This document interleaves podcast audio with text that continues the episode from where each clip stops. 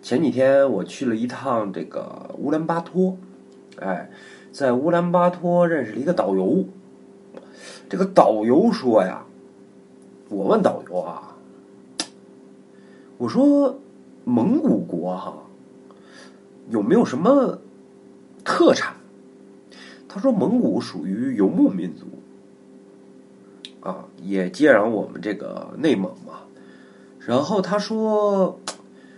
这个蒙古国呀，主要生产的就是羊奶、牛肉以及这个皮毛。哎，比如说羊的皮毛啊，牛的皮毛啊。我说哦，然后我们就聊天儿。我说蒙古国这个地方真的是地广人稀哈，而且我发现这个，尤其到了冬天，基本上就是荒无人烟，基本草都枯黄了。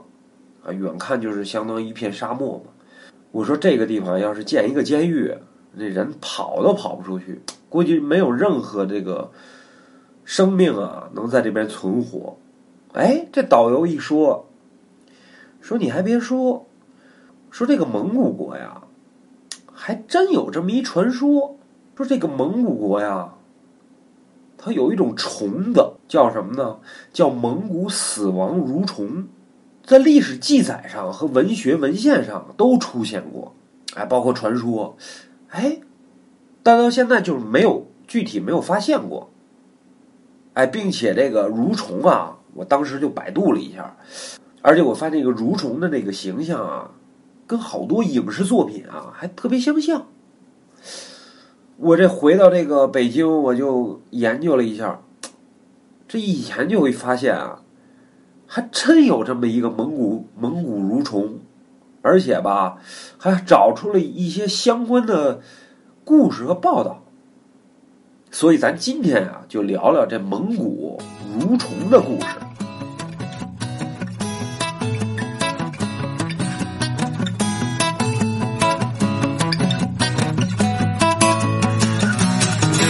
这句百度百科。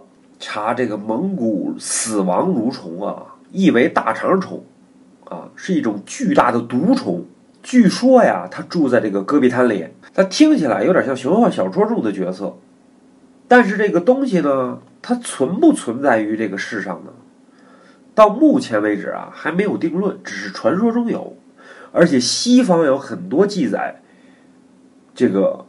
蒙古死亡蠕虫的这个故事，这个在广阔的蒙古那个戈壁滩里头啊，就生活着这么一个生物，非常恐怖，哎，有点像那个蚯蚓，但是它比蚯蚓大，哎，两头都是嘴，大家可以上网去查。这生物大概多长呢？一米到一米五，体表啊呈红色，远远的看起来啊，就像那个大肠刺身似的。啊，大肠刺身不是粉的嘛？它就是红的，哎，有点像大肠刺身。你也分不清哪个是头，哎，哪个是尾。不过，当你想凑近看着这个生物的时候啊，它会突然的攻击你，啊，向你喷毒，以及在它嘴中啊射出一种液体，哎，就你看着这么一蠕虫了，哎，你往那一趴，它他妈射你，哎，它那能射多远呢？射的比老司机远，大概五米左右。他即便你从他身边路过，哎，你没察觉他的存在，他也会立刻的想方设法的射你，给你搞死，因为他呢，就是以这种方式获取这个食物的，他会用身体中产生的剧毒以及酸性液体融化尸体，然后呢，充分吸收。哎，把你就给化了，哎，就就吸收你的身上的营养。之所以记载说呀，分不清头尾，是因为看见他的人都死了，所以至今为止啊，在蒙古人这个传说中啊，没人啊想碰它，也没有人啊看见它能存活下来，这就是一个谜嘛。好在这些虫子啊，在夏天的时候啊才会出现，冬天它就不动了。因为蒙古国呀是地广人稀，对吧？我之前也讲了，地儿大人少，所以受害者啊数量并不是很多，大多数都是畜生或者说什么小鹿啊、小狗啊、小猫啊、小鸟啊，不是就是这意思吧？但是让当地人最头疼的是什么呢？无论是人啊，还是畜生，还是牲畜啊，只要碰到它，都留不下活口。所以啊，也没有一个直接证据证明啊它的存在，等于就是传说有。而且你现在看很多电影的原型，比如说《星球大战》，哎，比如说一些这个丛林的恐怖片儿，包括之前的《金刚》这种，只要包括丛林什么，都会有这种形象，哎，呈红色，哎。形状两头远看跟那个大肠刺身似的，往那一崴过，哎，是一种这种形象。但是呢，通过有些所谓的幸存者描述，为什么说所谓幸存者？他可能是远远处看了，或者说编的啊，咱就不细究了。确定了这个生物的习性，就是说有人见过，但没有很近的距离碰到过这个东西。这而这个生物。我们讲的这个蒙古蠕虫，在蒙古国，内蒙不知道啊，但是在蒙古国属于家喻户晓。哎，如果你去草原的那个这个居民打听啊，或者说去哪个朋友家聊天啊，基本都能给你讲出一些大概关于这个蒙古蠕虫的这个故事，就跟我那个导游似的，哎，自己嘣嘣嘣嘣嘣给我讲一堆。这个就相当于什么呢？就相当于我小时候啊，在北京有这么一个 比喻，就是八零后，哎，像我八零后就经常有这种一个比喻什么呀？哎，你小时候打过大张伟吗？打过呀，我打过大张伟，他就住我对门儿。哎，你经常遇到八零后那个同龄人，你就碰见这种，你问他，你打过大张伟吗？打过呀，以前就住我对门儿，学习不错，但是他，唉，就一个傻。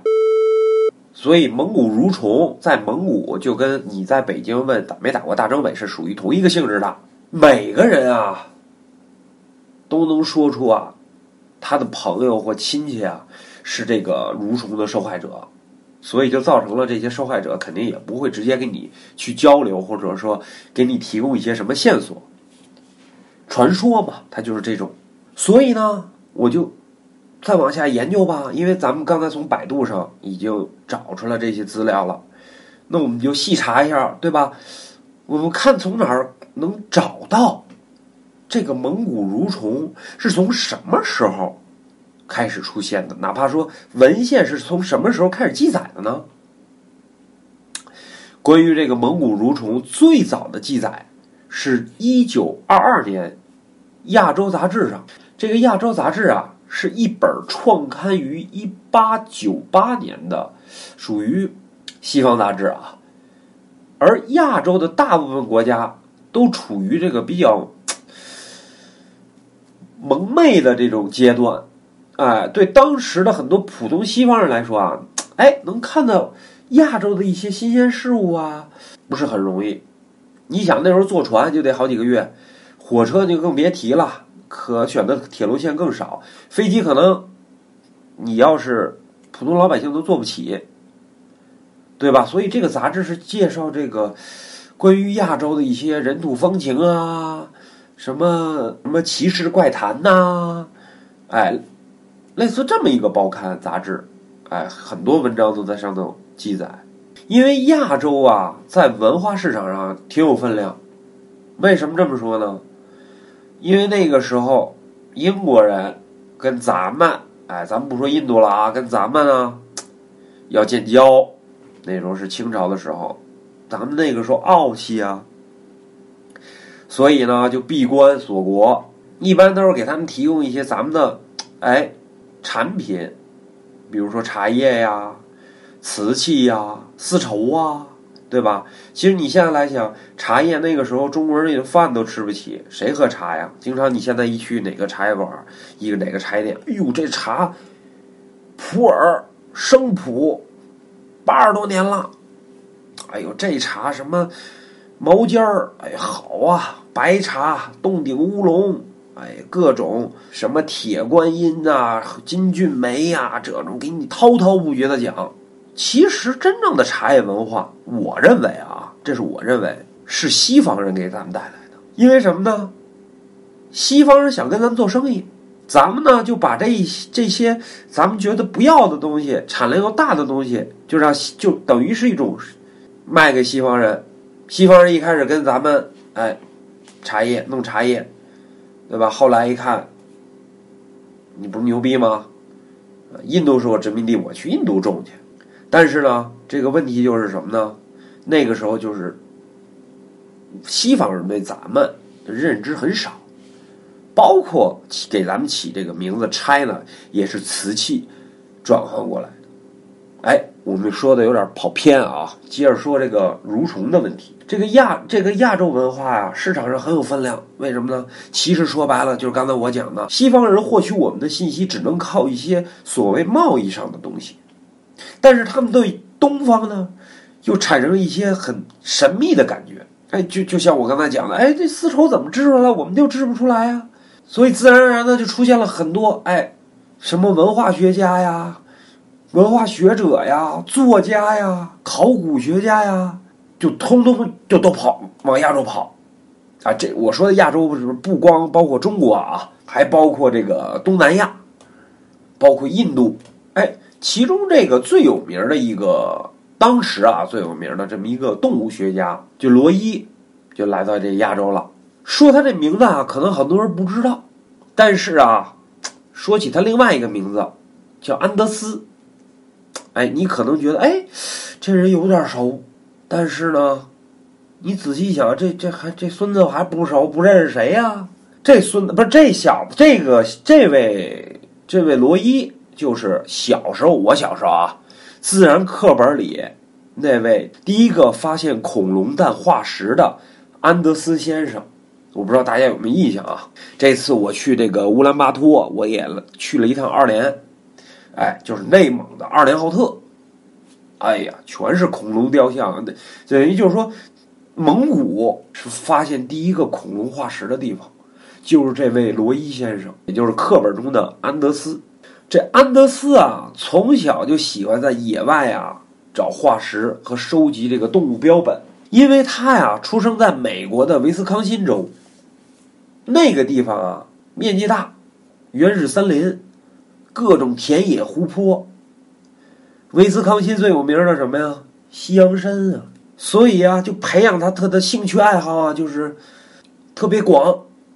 基本呢对这个地方呢，你想在这种地方又有原始森林啊，又有这个田野湖泊，所以他从小等于算半个自学成才，收集点标本呐，对吧？打打猎呀。后来，当他考到这个博罗伊特学院的时候啊，他交不起学费了。这招生的这个老师啊，给他出了一主意，说呀：“你不是有好多这个动物标本吗？你卖几个，交学费不就完事儿了？”于是这安德斯啊，就有点啊琢磨过味儿来了，跑到这个跳蚤市场摆摊儿，就当地的跳蚤市场，因为他做标本的水平啊，确实是比较高。你想啊，从小在这个环境里长大，他喜欢这个东西。你看现在你喜欢一个什么东西，你有这个时间，所以这东西啊就特别做的特别精细。他在这地方摆摊儿，很快这标本就卖完了，啊，顺利的凑齐了这学费。而他在学校的学习成绩啊特别的优异。后来这个教授啊要给他写推荐信啊，然后又去各地实习呀。毕业以后呢，就来纽约了，美国的自然历史博物馆。Museum of Natural History。说到这儿，我突然想起一个美剧，叫《Friends》。哎，有可以有人叫做《六人行》，有人叫做《好友记》。哎，我推荐大家看看。里边那个 Ross 就跟 Rachel 搞对象，那个不是，也不说能跟 Rachel 搞对象，就那个 Ross，他的工作就有点跟这个安德斯差不多。咱接着说这安德斯啊。这安德斯进了博物馆的时候啊，这博物馆还真没有他这个部门就是什么部门呢？古生物学科。所以他呢，第一份职务呢，就是在动物标本部门打杂儿但是我刚才说了，他小时候呢，精通这个标本做标本，他又是通过标本把学费挣上了，而且他又喜欢。所以你别看他是个打杂的，几个月以后，这个老领导啊就发现了，就让他呀，就让他当了一名标本制作师。哎，并且这个老领导非常喜欢他，老领导都谢顶了啊！就这谢顶老领导也特别喜欢他，因为老领导一般都是聪，就是聪明嘛，聪明脑袋不长毛嘛。之之后，这老领导啊又推荐他到哥伦比亚大学，哎，学习这个哺乳动物学。哎，哥伦比亚大哥大，哎，也是在纽约。很快，他在哥大呢就得到了这个硕士学位 （Master Degree）。哥伦比亚大学啊。是属于美国比较有名的这个学府啊，今天也很有名，但是也是有名的乱。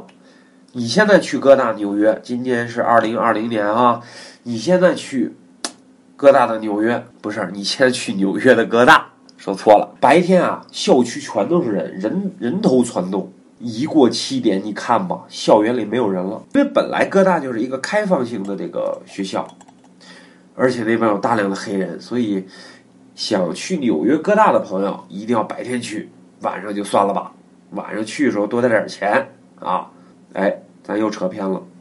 这个安德斯啊，身边毕业的这个校友，功成身就的就挺多的，因为他是有名的学校嘛，所以的这个校友也都不是饭桶，在各行各业啊都有这个贡献。这些成功人士，哎。都想回馈社会，回馈母校，这在国外是很常见的现象。哎，咱们这儿人现在就是怎么就毕业了，这个 傻老师，他妈再也不想见了，这辈子我也不想见了，我才不回来呢。咱们这想法，可是美国很多都是回馈社会、回馈学校，所以越是这种名校啊，这种校区里的这个组织啊。或者社团啊，就学校社团啊，现在治黑呢，咱这说话别别那什么，就学校的社团啊，就很多，分门别类，什么样都有，因为他们都有校外的人赞助啊，对吧？回馈母校嘛，有经费，又有这个有有人投资给你经费，完了呢又有设备，然后资源又多。哎，这就是为什么美国到今天为止，很多人说：“哎，你得上名校啊，你得上什么？”为什么？就因为越是名校，资源越广，你可能没毕业你就找着工作了，或者你没毕业，你的经验倍儿足吧。而且经常能能碰见一些这个名流啊，来资助你。你要是真是天才，他真能资助你，他回馈母校吗？回馈社会吗？所以当时哥伦比亚大学这个校友啊，就搞了一个关于科学这个科考的部门，叫做什么呢？探险俱乐部 （The Explorer Club） 里面汇集了很多这个知名的学者，而且不光是美国的，还有德国的、欧洲的，人类学家呀，各种学渣啊，不是不是各种学家。除了这个日常交流啊，这个俱乐部啊，还是一个融资的平台。也就是所谓的这个众筹，专门帮助啊各种出资人去完成这个科考目标。所以这里长期汇集着当时美国企业界啊著名的大大佬，啊，但到今天为止，这些大佬跟当年那些大佬一样，主要都是石油，从事石油以及金融行业的大佬，还是没变。这探险俱乐部啊，成立于一九零五年。而安德斯呢，是一九零八年就入会了。他刚加入啊，就赶上了一次出门探险的经历。这去哪儿呢？东印度群岛。谁出钱？石油金融大佬出钱。谁撑腰？美国政府撑腰。属于综合科考。你看人家，还是得好学校啊。你看咱这烂学校，国内的。哎呦，这个导师啊，多少烂导师啊！你不给钱，不骗你点什么，他能给你这机会？咱接着说，他们随行的带了一些专家，有物理学家，有动物学家，还有地质学家。任务就是啊，搞一些海洋哺乳动物的标本回来。这次科考任务完成的比较成功。当他们回到美国的第三年，哎，他又获得了一次这个代表博物馆去北极考察的机会。那相当于一九一二年啊，就可以去北极。而这次任务是帮着这个博物馆搞一头鲸回来，哎，不是那个鲸啊，是鲸鱼的鲸。但是呢，这科考队呢也考虑了，凭他们的实力，可能很难能捕到鲸，尤其捕鲸，所以失败了呢，也不是什么奇怪事儿。结果还真失败了，因为他没法捕鲸，捕鲸多厉害呀！不过这次出行啊，也不是一无是处，他们拍摄了很多呢珍贵的野生动物，也算是不虚此行吧。话说，在东印度群岛这次科考啊，安德斯改变了自己的研究方向。他发现这个地方的化石啊，年份比欧洲更久远，所以他当时呢，有一个大胆的猜想，也就是一九零八年还没去这个普京呢，他觉得啊，这个中国大陆上啊，是否能存在更古老的动物？所以一九一六年。他和他的妻子在探险俱乐部啊发起了一次探险活动，就也就是众筹嘛。而且他当时的知名度也是有一些的，就是当地啊，所以得到了当时很多大佬、企业家以及名人的响应。最重要的是，他的博物馆啊非常支持他。当时因为当时他在这个博物馆里头啊，亚洲标本以及收藏品啊太少。所以他们想呢，借着安德斯这这次出行，哎，又有人出钱，又有人出力，能不能搞一点搞一点事情，不是不是搞一点东西回来？所以这次安德斯出行就变成了一次专门针对中国大陆全面科考的这个项目。安德斯这支探险队从缅甸进入中国。一提缅甸进入中国，大家映入脑海的是什么呢？云南，对，他从云南先考察的，然后呢，一直向东北进发，穿越了这个整个中国，历时多久呢？三年。你看，你现在从云南开车才多远？我估计三天怎么着都到了。沿途收集了大量的这个植物标本，在地质年代的鉴定上，这个安德斯发现啊。就这里相比欧洲有更久远的这个古生物，而且发现了很多古生物活动的迹象，并且就坚定了他当时的那个想法。而他的这么一坚定，没想到他给人类带出了很大的贡献，在蒙古发现了第一颗恐龙化石，而发现恐龙化石的同时，他又发现了传说中的蒙古蠕虫。